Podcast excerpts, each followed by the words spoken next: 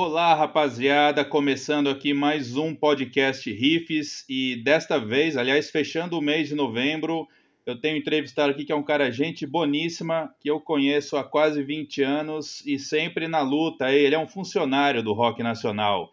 É o Pepe Bueno, que começou ali no Tomada, aí depois foi para a carreira solo e logo em seguida ele já ele já se incorporou como o estranho do rock. Eu queria saber se é isso mesmo, Pepe. Você é o, o estranho do rock nacional? Como é que é? Sou o estranho do rock nacional. Se o estranho do rock nacional for aquele cara que traz novidades. Meu irmão, obrigado pelo convite, cara. Sou um operário do rock, como diz Edgar Escandurra.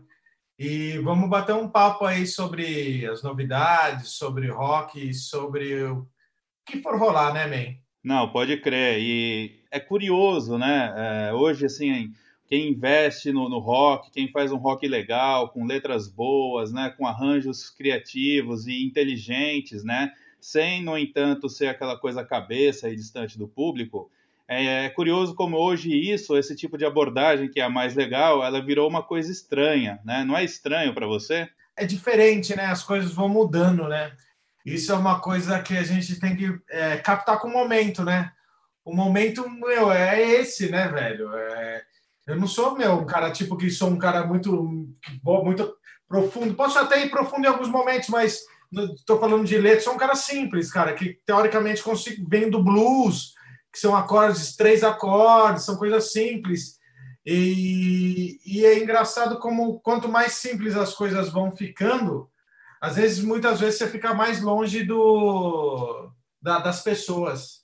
É, pois é, né? É, eu acho que hoje é, a gente está vivendo um contexto em que tudo é para ontem, tá todo mundo, se você reparar, é, as pessoas andam super apressadas sem saber exatamente por quê, não tem uma razão real. Se você perguntar, é lógico, a pessoa te lista lá mil motivos, né? Mas anda todo mundo com pressa e isso se reflete na, em tudo, né? Então, por exemplo, na música, a forma como se consome música hoje em dia é muito mais impessoal do que até não tanto tempo, né?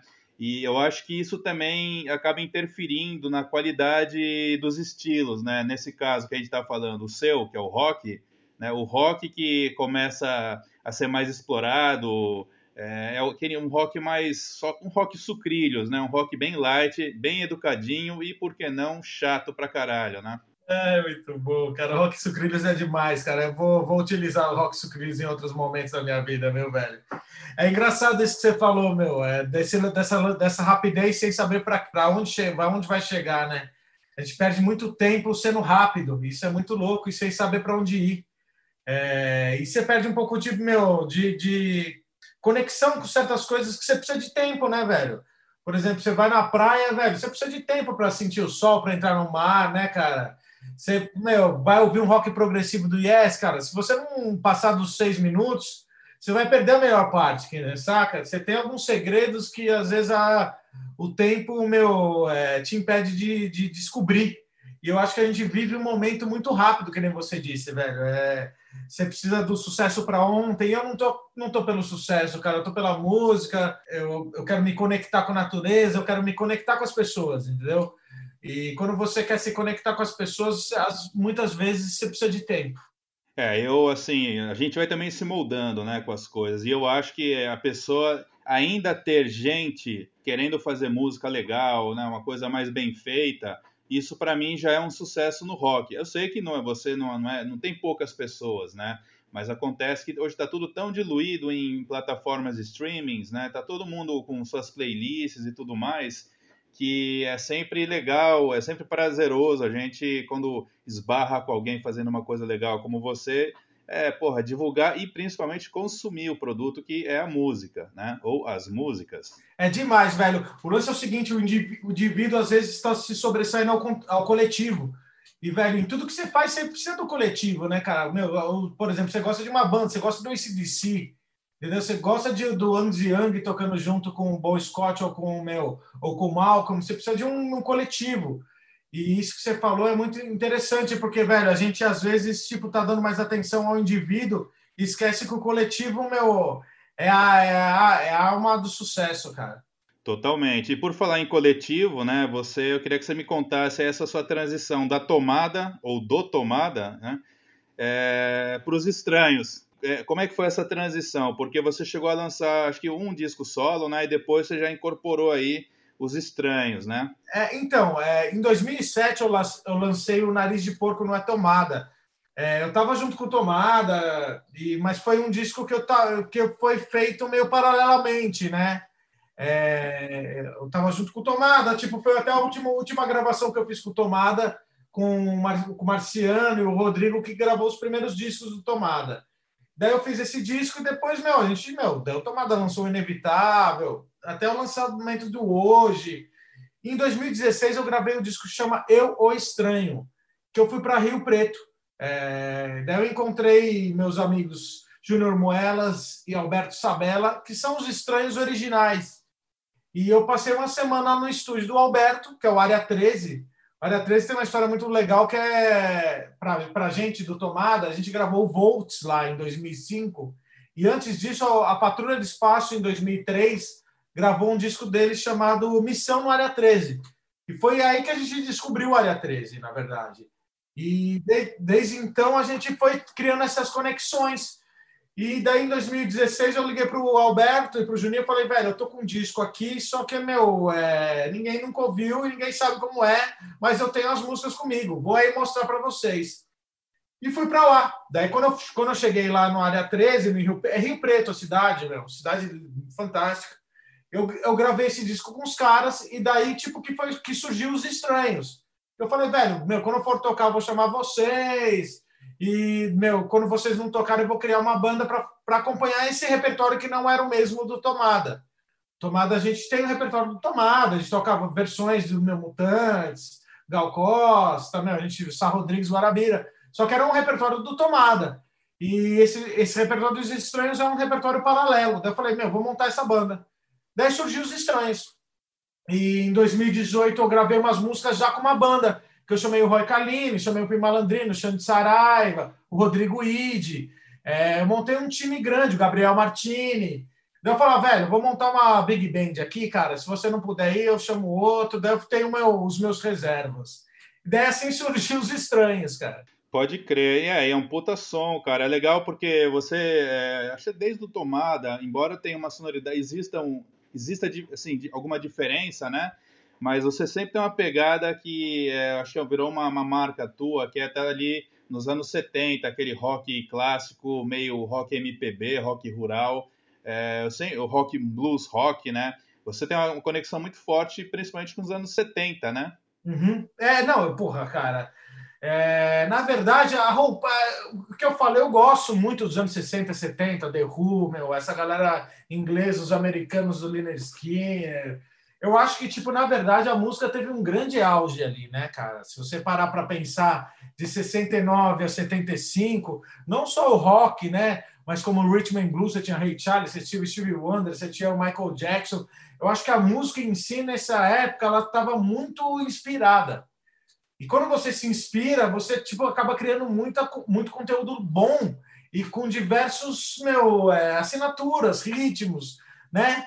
E tipo meu, eu sempre fui vidrado por essa época, mas eu sempre tentei trazer uma linguagem, uma roupagem diferente para isso tudo.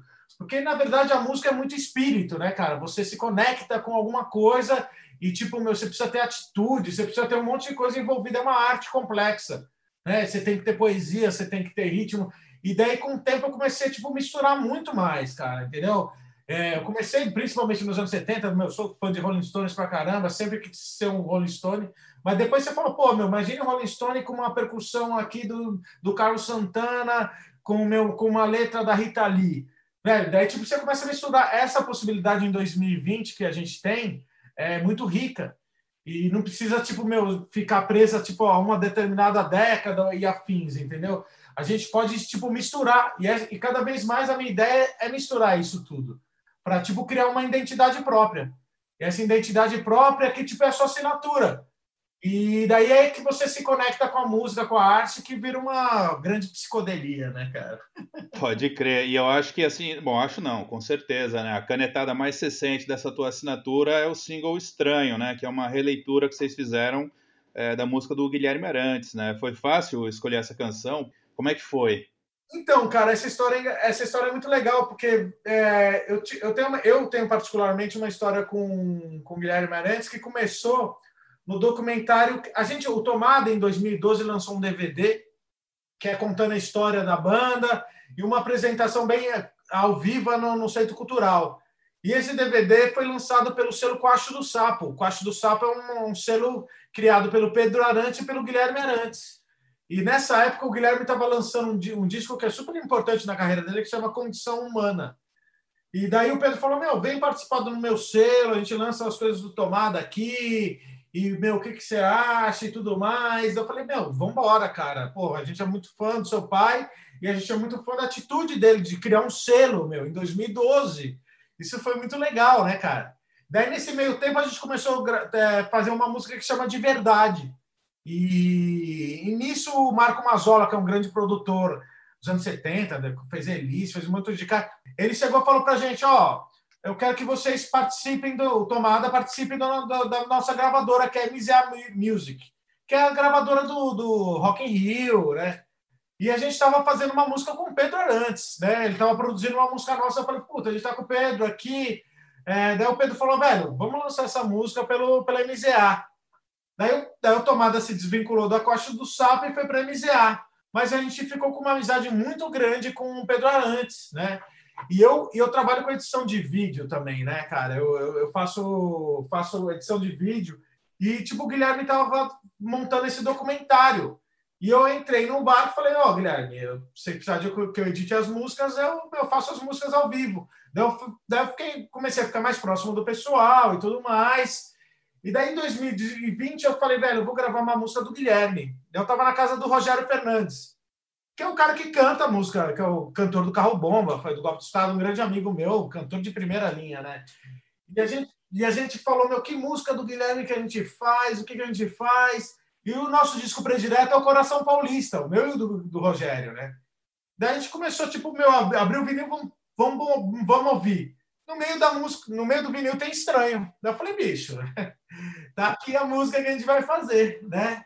Daí a gente gravou, regravou ela e com o maior prazer, meu Guilherme mandou mensagem. Falei com o Cássio Poleto também, que, meu, é um cara que toca, que toca guitarra, violino, e tocou na, na, turnê desse disco, cara. Ele falou, pô, toquei na turnê desse disco e tal. Eu falei, puta, que legal que você ouviu e curtiu. Isso para mim é uma puta alegria, para te falar a verdade, viu, Henrique? Ah, imagino, né? Mas vem cá, o que, que o Guilherme falou? O que, que ele achou? O Guilherme, meu, porra, eu, eu tava falando com o Guilherme, eu falei, pô, essa nossa versão é mais, meu, é, de Purple, né? Porque a versão original ela tem um groove, né? Ela é um a música em si é um rifão, né? Mas só que o Guilherme pôs um groove no meio dela. Eu falei, meu, a gente fez uma versão mais de Purple, meu Capitão Beyond. Ele falou, puta, eu adoro o Capitão Beyond. Aí quando ele falou, eu adoro o Capitão Beyond, eu falei, puta, Guilherme, irmão, eu também adoro o Capitão Beyond. Daí a gente ficou conversando sobre o Capitão Beyond, cara. Foi isso, foi divertido demais. Porra, que legal. E essa faixa vocês também contaram com o Rogério Fernandes, que é um cara que também é um colaborador. Vocês têm uma colaboração já de longa data, você e ele, né? É, ele, ele gravou, ele gravou uma música do Preces e Tentações, que é o disco que eu lancei em 2019. É, e ele gravou a música Esconderijo. Pô, eu sou muito próximo dele, né? um grande amigo que eu tenho, né? Tá cantando no carro bomba, né? E ele fez história no rock nacional cantando com um golpe de estado na hora. E aí eu, pô, daí a gente, velho, a gente tem essa ligação e a gente gosta de muita coisa junto. O Rogério gosta muito de rock rural, né?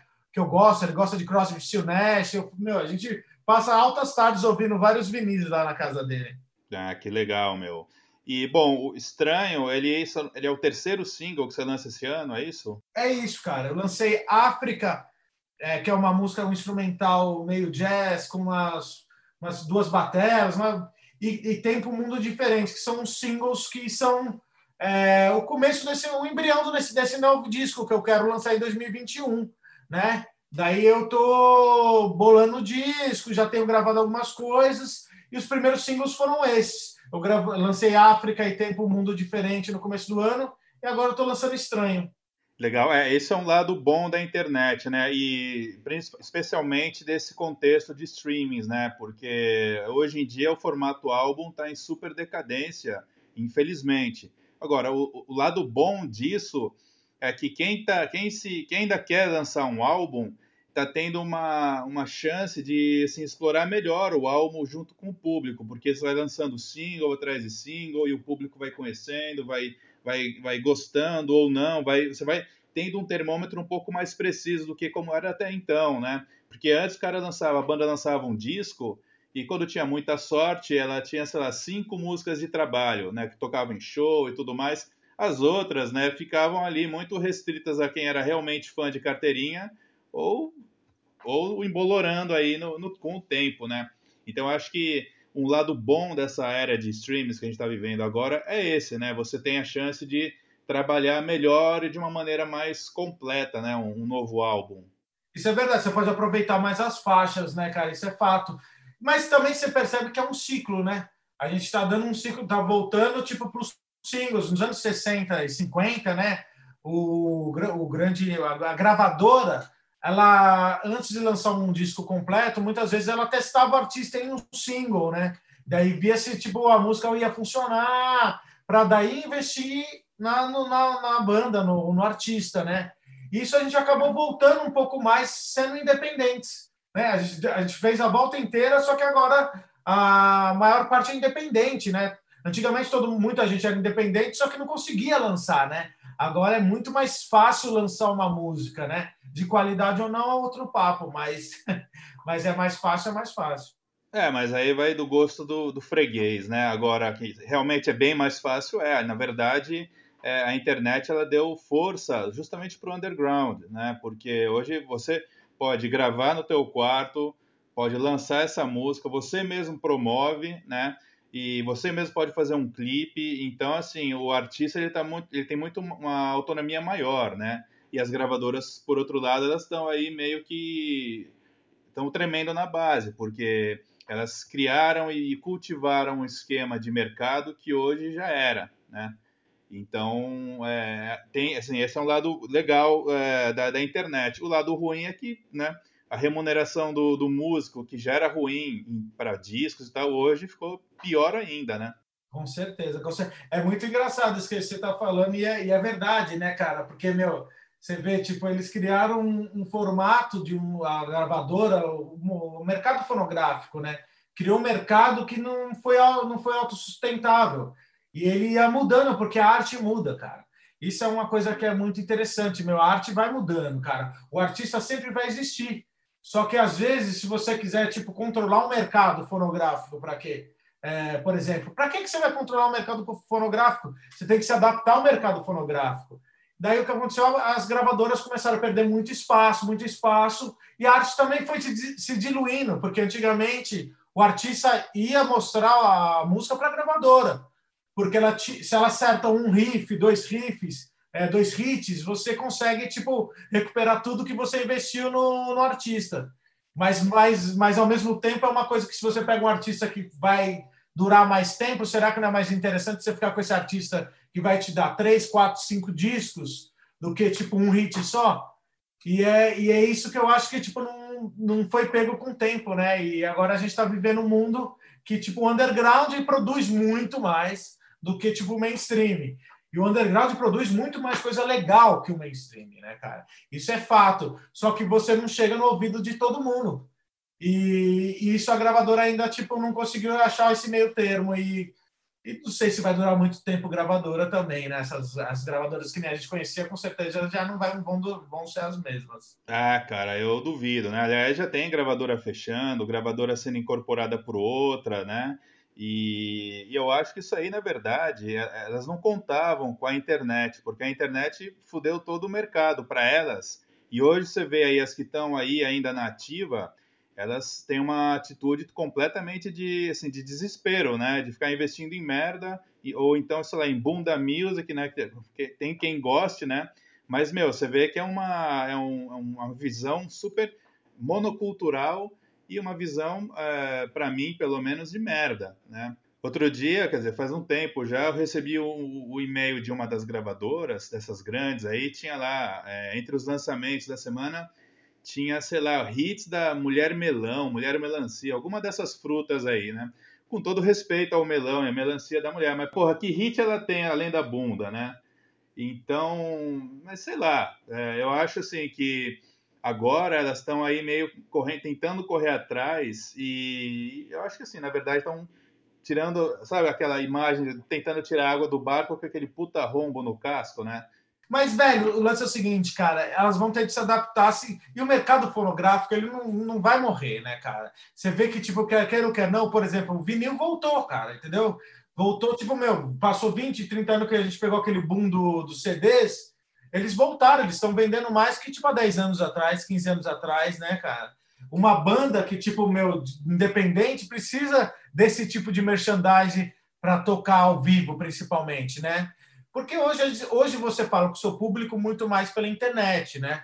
Mas com certeza, tipo, a gente vai se encontrar de novo no palco, entendeu? E as pessoas gostam desse carinho de ah, comprar seu vinil, comprar sua camiseta, entendeu? Incorporar o espírito da banda. Isso não vai se perder. É, só que, tipo, vai existir esse ciclo de adaptação que eu acho que é super interessante também para a arte. Ah, sem dúvida. Eu só acho que é, esse mercado do vinil no Brasil ainda, aqui, ele ainda está muito assim naquela, com aquela característica de souvenir, né? Então, você pega um disco de vinil, quem é, nem todo mundo consegue comprar, porra, tá 120 paus no vinil, né? Então, é, isso ainda precisa dar uma melhorada, né? É, e aí, eu acho que é isso, cara. Acho que o mercado tá bagunçado no mundo inteiro e no Brasil, é, aqui sempre foi uma. teve uma cultura meio de desespero, de, de coisas impulsivas, né? Então, acho que a gente está vivendo é isso, né? Mas eu tenho esperança que volte com realmente força, porque, porra, cara, é um relacionamento. Você ouvir música com um disco, você colocar para tocar, né? isso muda completamente a forma como você está consumindo aquela música ou aquele artista. É legal quando você fala que tipo, é um relacionamento, e na verdade a música é um relacionamento mesmo, né, cara? Ela, tipo, ela não é, velho.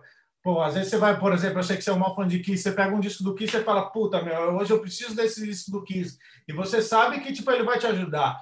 Isso serve com um monte de banda, velho. É a mesma coisa eu peguei no Exile Street do Rolling Stone e falei, meu, vou pôr esse disco agora pá, daí vira só vida, entendeu, meu? É muito, muito legal isso aí, cara. Agora, já que o assunto é mercado fonográfico, eu vou falar os nomes de, de alguns selos fonográficos aqui. Orra Meu, Curumim Records e Estação Discos. Todos têm você por trás, sei lá, seja como fundador ou como uma força motriz ali para fazer a coisa funcionar, né? E vendo assim, porra, três selos, né? Até parece que a maré da música tá boa é, para os estilos que não são bunda music. Como é que é isso aí? Você virou um colecionador de selos? Mas, meu velho, eu vou te falar uma coisa, cara, tá? Meu, tem muita gente produzindo coisa legal pra caramba, velho. E é por isso que foi um dos motivos da gente de eu, de eu ter essa pira do, nos selos, cara. Eu, em 2019 eu estava com o Fernando Ceá, que é o, que é o dono do Curumim, que o estúdio Curumim é um estúdio clássico ali na Marechal Deodoro. Tá vivo até hoje, cara. Disse, meu, puta do estúdio legal que tem uma vibe do caraca. E eu tava para lançar meu disco, o Preces e Tentações, e ele tava com, com, com um trampo do Vento Motivo que ele falou: Meu, vamos lançar. Eu falei, velho, vamos montar um selo e lançar algumas bandas que precisam, tipo, para a gente fazer um tipo de união, uma cena, que, que é o que a gente acredita, velho. Daí nisso a gente, meu, a gente recebeu muito material legal. Yoga Night Club, uma banda do meu parceiro Ícaro, Barba, o Xaxá, o, tra o trabalho do Ciro Pessoa, que era o Flying Chair, o Ciro estava vivo.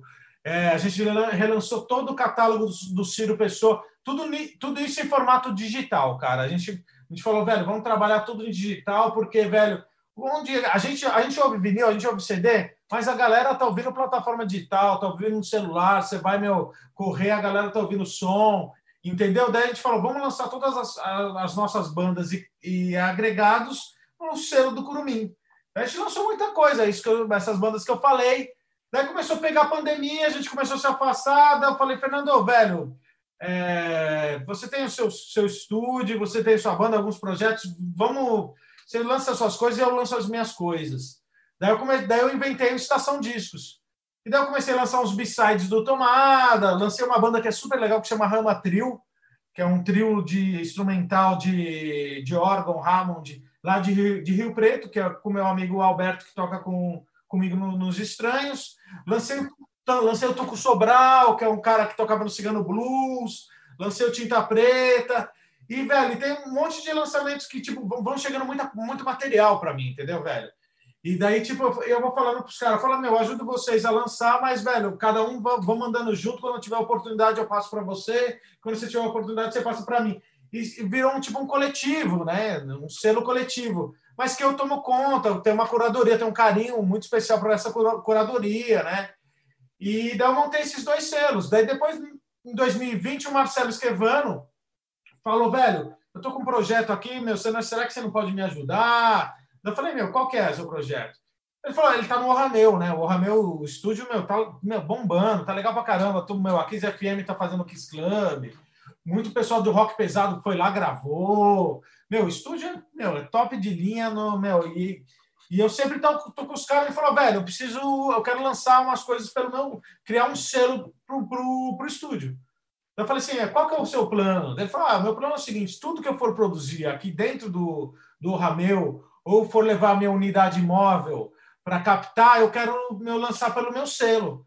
Eu falei, meu, vamos embora, cara. Né? Tipo, meu, eu organizei geral com ele, a gente lançou o Rodrigo Ide, que é o meu cantor, com meu, da Patrulha do Espaço, do Pedra, um multi-instrumentista, meu, genial, amigo nosso, e tá com um baita material legal. Daí, o Marcelo gravou lá, produziu ele, lançou. E agora vai lançar o carro bomba, vamos lançar o golpe de Estado, vamos, meu, ele tá com material, a gente tá com material pra caraca. E eu tô dando esse upgrade ali, dando essa, esse apoio para eles, para a gente organizar esses lançamentos, cara. Porque, aquilo que eu tava te falando, meu underground tá, produz, produz muita coisa legal. E se você pegar, tipo, uma banda que nem o Golpe de Estado, não é underground. É underground é porque, tipo, foi criado isso, meu. Mas se você pega caso sério, é um hit, entendeu? Underground, na verdade, tem um monte de hit guardado. É, o mainstream, como a gente conhecia, conhece, né? Tem aquela imagem. O mainstream ele virou underground, não tem jeito. Com certeza, velho. É aquilo que você tá falando. Meu, é, no mainstream tava rolando Black Sabbath, meu, Deep Purple, Humble Pie, Grand Funk. Velho, essas bandas todas estavam no mainstream e estavam lançando descassos. E uma puxava a outra. Isso que, isso que eu acho que a gente tá, tá atrás, entendeu? De voltar a ter uma cena que seja relevante no Brasil, cara. Se a gente pegar o Brasil no, como um geral, você pega capitais Maceió, velho, Maceió tem um monte de gente que gosta de rock and roll. Maceió tem um bar ou um lugar que tipo meu caiba 200, 400 negros que você pode, possa fazer o rock and roll. E eu acho que é isso que, que falta para unir essa cena toda. Ah, sim, cara. Fortaleza é uma cena muito boa. Eu já fiz resenha de vários de discos de várias bandas de lá e assim recentemente. Com certeza, velho. Não, tem muita tem muita banda norte a sul, leste a oeste no Brasil. E eu acho que o que falta mesmo, principalmente numa época como como essa que a gente está vivendo, é, é, é, isso que você falou, falta união, né? E nesse ponto, nesse aspecto eu tiro o chapéu literalmente para o pessoal do sertanejo, porque os caras têm união, tá sempre um no show do outro, fazendo participação Existe uma brodagem lá que não existe no, no rock nacional, faz tempo, inclusive, e que prejudica, né? Porque na hora do vamos ver, todo mundo não larga o osso, né? E é verdade. E que eu tava falando, o osso, meu, o osso tá com os caras do rock e quem tá fazendo churrasco é o pessoal do funk do sertanejo, cara. Isso, isso, e essa sacada, velho, quando a gente tiver essa sacada, a gente começa, tipo, meu, participar do churrasco, cara, mesmo se for de gato no começo, entendeu? Não, totalmente, né? O roqueiro brasileiro se contenta em ficar roendo o osso, enquanto o pessoal que tá lá do sertanejo tá um indo no show do outro, tá fazendo participação, enfim, o pessoal lá tá comendo filé, né? E, e sendo profissionais, cara, porque se você for parar para ver, meu, os músicos que tocam sertanejo, a maioria são fãs de rock, entendeu? E são muitos ótimos músicos e super profissionais. Daí eles criaram uma rotina, um, meu, uma cena de, de profissionalismo. Você vai tocar em Barreto, você vai tocar para 50 mil negros. Aqui, quando você está tocando para rock, que você está tocando para 500 pessoas, você, meu, já, já virou rockstar. E, velho, isso que você falou tem tudo a ver, cara. É um, é um é pouco de falta de visão. E, e, essa visão meu, afeta a música também, entendeu? Daí, se você for perceber, se a sua música está ficando datada, está ficando meu para trás. E isso é uma foi isso é triste para o rock, porque o rock nasceu para tipo, quebrar essas barreiras. A gente não tá, meu, aqui para criar um muro, velho. Você não entendeu o que o Roger Horta falou, meu? Meu, a gente precisa quebrar um muro, não criar um muro. E às vezes parece que você está falando com pessoas que estão criando um muro. E isso, tipo, me atrapalha muito, tipo, a projeção da música, a projeção do artista. Às vezes a projeção do artista é tipo, meu, para 2 mil, 3 mil negros. Pô, mas, mas isso é interessante, isso é legal demais, entendeu? E essa, e essa visão, acho que, tipo, meu, é limitada no, no mundo do rock and roll. Pô, totalmente. E eu acho que outra coisa que também ajuda a dar uma piorada aí é que eu, eu noto em muita banda nova, banda emergente, que tem. Você vê, ele já saca ali uma, uma pincelada de, de prima dona, né, nos caras, né? Então você vai rolar um show, puta, os caras já dão aquela, né? Não, não, o show é nosso, né? Não, não vamos dividir, né? Então tem muito disso ainda. Eu acho que é, o rock não vai morrer, né? Quem fala que o rock morreu é, é gente que é, é desinformada ou que não gosta de rock. Não, não morre, um estilo não morre, né? Mas eu acho que ele fica fraco, ele fica defasado, que é o que está acontecendo hoje em dia. E se você for pegar uns, um, que nem você falou, o rock não morre, mas a gente fica andando para trás para caramba. Se você for pegar, tipo, por exemplo, os roqueiros tipo James Hetfield, você vê, ele pode não gostar do Foo Fighters, mas ele é muito amigo, cara, meu, do Dave Grohl, entendeu? Você, tipo, considera a figura super importante para o rock and roll. E o Dave Grohl, cara, um, meu, Jack White, esses caras são super importantes para a música rock em si, entendeu? Você não precisa ficar atacando pedra nessas pessoas, cara. Muito pelo contrário, você, às vezes você, é importante valorizar elas, para você mostrar uma abertura maior da sua visão. É, um, um dado, assim, que é super triste nesse, nesse assunto é, nos longos anos que eu trabalhei na revista Guitar Player brasileira e mesmo na, na Bass Player também brasileira, cara, é, uma coisa que ficou muito evidente ali era o seguinte: quando colocava músico brasileiro na capa, meu, que era uma enxurrada de pedra. Nego, assim, então, assim, o principal é, problema que eu via e ainda vejo isso é que o público brasileiro tem horror a músico brasileiro. É, mas isso é rir para não chorar, porque isso, essas coisas, por exemplo, a Argentina não tem. E daí, tipo, você pega a Argentina, você pega um papo, vai na Argentina, tipo, meu, você tem uma, uma um, um, museu para o papo. Você, meu, o papo é reverenciado para tudo quanto é lugar. E agora você pega um cara que nem Rolando Castelo Gino, o Arnaldo Batista, que é um cara que foi dos Mutantes, é um, é um ícone sagrado, entendeu? É, esse cara, velho, é tipo, meu, se você passa na rua, você não sabe, você não sabe quem ele é. E, e, essa, e, esse, e esse lance, essa cultura que, é, que foi criada no Brasil é, é andar para trás e dar tiro no próprio pé, cara. Isso, tipo, meu, isso é uma coisa que, tipo, é cultural aqui. Que você falou, você, você recebia enxurradas de cartas e devia vender metade do que vendia, tipo, se você pusesse, meu, é, qualquer guitarrista gringo na, na capa da, da Guitar Player. E isso deveria ser exatamente o contrário, cara.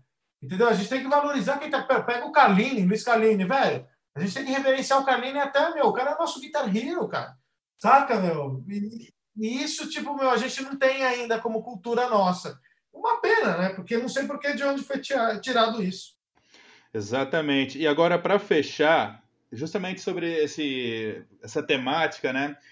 Por que, que vale tanto a pena ainda estar tá no rock? Ah, mano, você sabe que a música, tipo, meu, ela, ela te pega, né, velho? E e quando ela te pega, velho, você, tipo, meu. É, você faz parte dela, cara. Daí, tipo, meu, ela faz parte do, da sua vida, cara. E quando ela, tipo, faz parte da sua vida, tipo, você, tipo, meu, você precisa mostrar que, tipo, você tá se interessando por ela. E a música te prende nesse jeito, cara. E você, tipo, deve, tipo, meu, um amor e um carinho pra música. Isso é uma coisa que, tipo, é difícil até de explicar. E a gente fica muito porque a gente ama o que a gente está fazendo, cara, entendeu? Eu, eu sou um cara apaixonado por música, eu gosto de compor, eu, meu, eu gosto do meu trabalho, eu gosto de tocar, entendeu? E eu gosto de criar coisas novas. E, e às vezes, tipo, meu, isso que me ajuda muito, tipo, respirar. E, tipo, conseguir, tipo, ter uma, uma visão para frente, um norte, velho. Falar, velho, a gente precisa resolver isso aqui porque, tipo, a, música, a música é uma parte da cultura do Brasil, cara. A gente, a gente tipo, a, a gente é a resistência do negócio. E a partir do momento que a cultura for, tipo, meu, é, de, a gente tiver ela na raiz de novo da, do nosso povo, velho, as coisas vão mudar. E, e, é, e é, isso, é nisso que eu me apego, entendeu? É nisso que eu acredito. E para mim a música é muito importante para essa troca de energia é fundamental para mim para falar a verdade. Pô, com toda certeza, até porque também tudo é cíclico, fases boas e fases ruins, e com toda certeza a cena, que o cenário do rock and roll nacional vai melhorar, vai ser mais é, otimista, digamos assim. E é justamente essa paixão, que como eu te conheço já faz tempo, desde o Tomada, É justamente essa paixão que a gente escuta nas tuas músicas mesmo, e isso que é bom. Obrigado, meu irmão. Fico feliz demais em ouvir essas coisas. E, não, e na verdade, tipo, é isso, pode ter certeza que é isso que a gente coloca nelas, cara. E a gente está fazendo por onde sair desse buraco, a gente vai sair junto, na real. Isso que vai ser o mais legal de tudo, cara. Quando, quando, quando o ciclo virar de novo, as pessoas que têm que estar tá junto vão estar tá no barco. É, mais do que mais do que honesto, né? O rock and roll que você faz ele é decente, seja com tomada, seja em carreira solo, seja com os estranhos. E fala pra gente aqui, é, onde é que a gente escuta uh, o single novo Estranho e os outros também que você lançou? É, eu lancei nas plataformas digitais todos, né, meu? Daí você escolher a Deezer, meu Spotify, Apple, e tá no YouTube, né? É, que também é uma plataforma digital. Então, meu, esses singles todos estão no meu na internet, é só procurar. E, meu, pro, meu procura lá, tô no, no, Instagram, Pepe Bueno, no, no Facebook, Pepe Buenos Estranhos, Pepe Bueno no YouTube. Meu, tô por aí, tô louco para voltar a tocar. Ano que vem eu devo lançar um disco novo que chama Bagunça. Essas músicas estão no disco, meu, tem mais uma parceria minha com Cezinha de Mercedes. Tem até uma parceria minha com o Ricardo Alpendre, cara. Vamos ver se vai rolar alguma coisa do Tomada ano que vem. E, velho, é, eu tô com fé que em 2021 vai ser um ano mais, mais interessante para a gente. A arte vai ser muito importante para as pessoas, cara. E a gente vai estar tá, é, linkado com a arte para estar tá junto com a música, cara. Ah, cara, não dá, né? A arte é o remédio da, da alma, né? A gente tem que estar tá de alguma maneira linkado com a arte, seja ela música, seja uma pintura, sei lá, qualquer, qualquer forma de arte, né? É, Pepe, cara, obrigado aí pela entrevista e meu, super legal o single novo.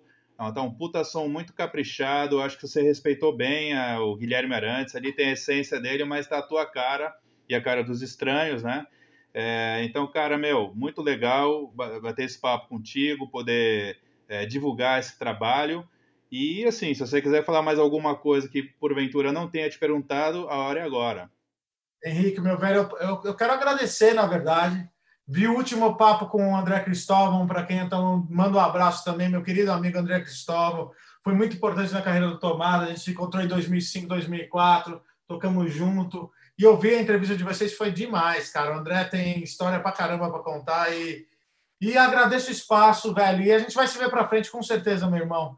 E a galera que tá ouvindo aí, ouça os Pepe Buenos Estranhos nas plataformas digitais Estamos super juntos. É isso aí, valeu. Bom, pessoal, vocês acompanharam a entrevista com o Pepe Bueno, que é o, o mais estranho dos estranhos aí. E espero que vocês tenham curtido. Essa entrevista fecha a sequência de novembro aqui do Riffs, né? Mas não para por aí. Em dezembro tem mais podcast. Um grande abraço e se cuidem!